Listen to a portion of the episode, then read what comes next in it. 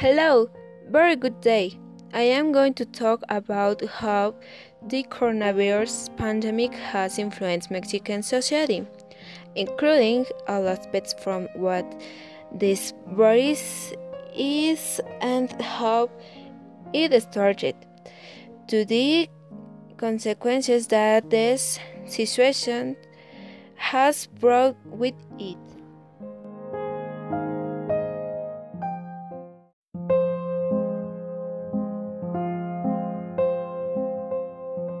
Coronavirus is a group of viruses that can cause disease called COVID 19, which causes an infectious disease that can be like a common cold and can even cause death.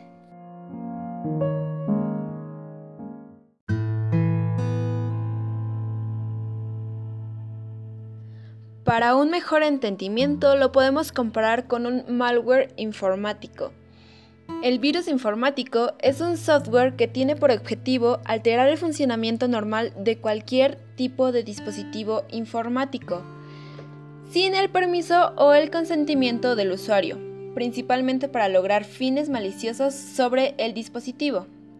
Y así, del mismo modo, es como nos afecta a nosotros, el coronavirus entra a nuestro sistema sin permiso y por consecuencia nos enfermamos. El coronavirus, al igual que un virus informático, se transmite si hay contacto con una persona infectada o, en caso de dispositivos, se hace el contagio a través de un archivo que ya tiene el virus, lo que sería el llamado virus de archivo.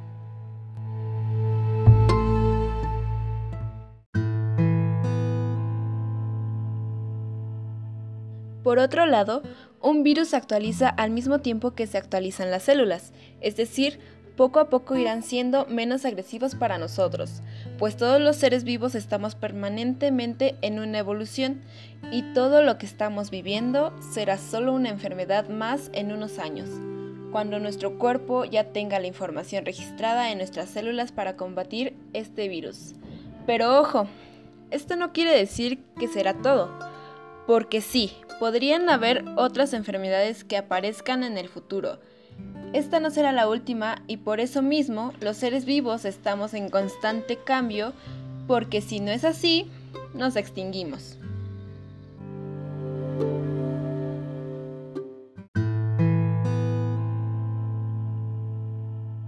En cuanto al brote, su inicio fue en China, en diciembre del 2019. Allá intentaron mantener el virus allí, pero esto no resultó, pues se fue esparciendo por todos los países. En México hay registros de que los primeros casos de COVID se dieron en febrero del 2020, con dos casos.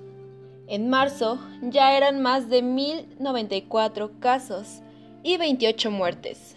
Para abril ya eran 17.799 casos y 1.732 muertes.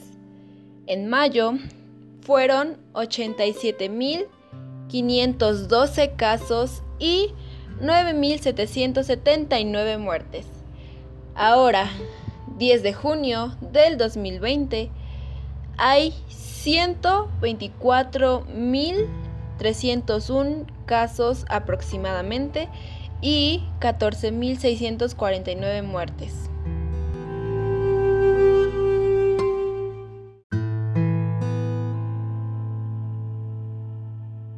Esta es una suma bastante fuerte.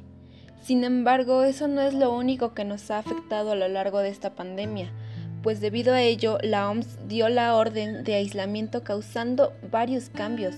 Entre ellos se encuentran las pérdidas económicas, problemas emocionales y se incluye el gasto de energía eléctrica que ha aumentado en estos meses debido a que estamos en casa utilizando todos nuestros componentes electrónicos las 24 horas del día. Y obvio, también aumentan las facturas. Por otro lado, los comercios, ahora cerrados, ya no demandan electricidad y las industrias, en su mayoría cerradas u operando en régimen reducido, han disminuido su demanda en forma significativa. Este comportamiento de la demanda es triplemente gravoso para las empresas prestadoras del servicio eléctrico, en particular las distribuidoras. En primer lugar, la caída de la demanda reduce los ingresos de los prestadores de forma directa. En segundo lugar, el cambio de composición de la demanda eléctrica genera una reducción de los ingresos de los prestadores más que proporcional a la caída de la demanda observada.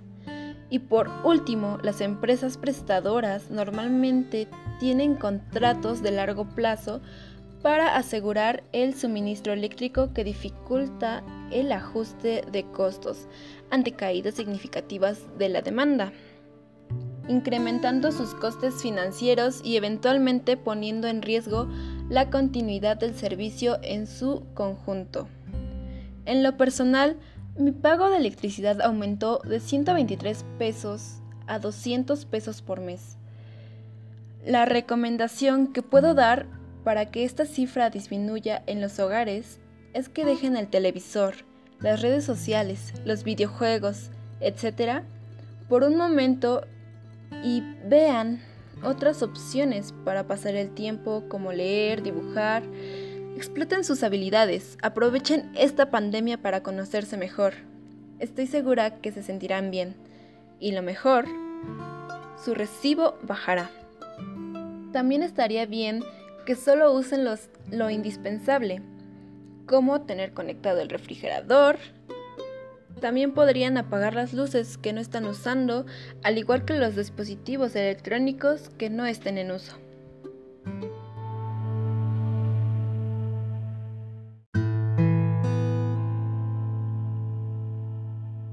Ahora bien, en cuanto a la violencia, el aislamiento ha hecho que varias familias se unan, para bien y desgraciadamente para mal. En este momento hay bastantes mujeres que sufren violencia en sus casas. Lamentablemente, este no es un tema de hace algunos meses. ¿Se imagina usted la cantidad de violencia que ha vivido la mujer a lo largo de la historia?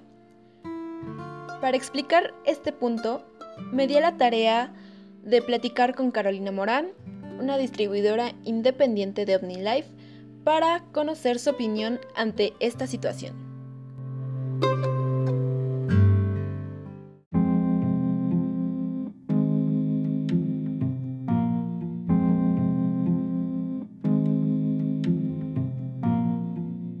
Hola, ¿qué tal? Mucho gusto. Hola, gracias por invitarme. Le haré un pequeño resumen para que esté al tanto de lo que vamos a conversar. Pues bien, desde el siglo XIX se han celebrado las elecciones en México. Anteriormente solo las personas de la alta sociedad elegían a los gobernantes. Después de la revolución se amplió el número de votantes, sin embargo, no estaban incluidas las mujeres. La lucha femenina iniciada por Hermila Galindo en 1922 para el reconocimiento de sus derechos esenciales duró bastantes años, pero lo lograron. Su reconocimiento en la vida política fue el 17 de octubre de 1953, al promulgar la ley que permitía el voto a las mujeres. ¿Usted qué piensa acerca de lo que acabo de mencionar? ¿Cree que el voto a la mujer haya sido suficiente para cubrir lo que ella vive? Pienso que el derecho al voto es un paso más para avanzar, pero aún no es suficiente. ¿Por qué? Porque aún hay mucha desigualdad en nuestra sociedad hacia las mujeres, mucho machismo en todo el país. ¿Qué opina sobre la inexistencia de sus derechos políticos antes de 1953? Pues opino que estaban muy mal, pero para su tiempo era algo normal, algo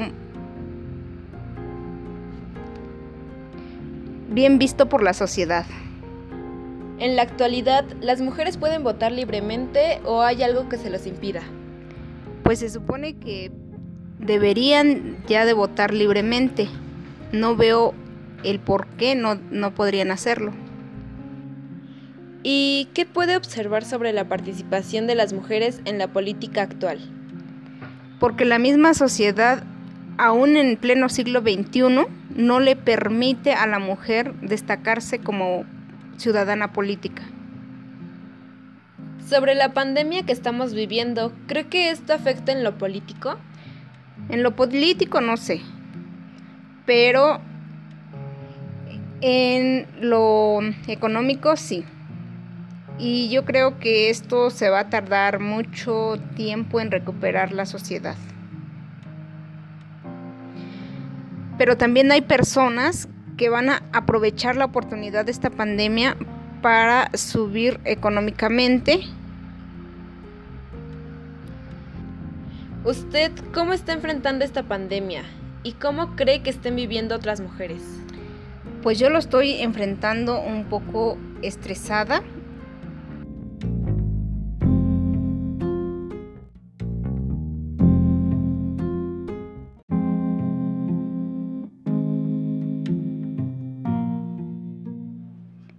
Y darme cuenta que el mundo cambió de un momento a otro drásticamente. Creo que para algunas mujeres es difícil, ya que varias sufren de violencia psicológica, física y económica. Bueno, muchísimas gracias por su tiempo. Eso fue todo por hoy. Que tenga un excelente día.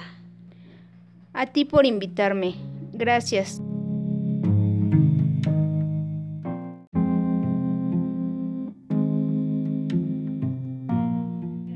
Bueno, esas fueron las palabras de una madre trabajadora.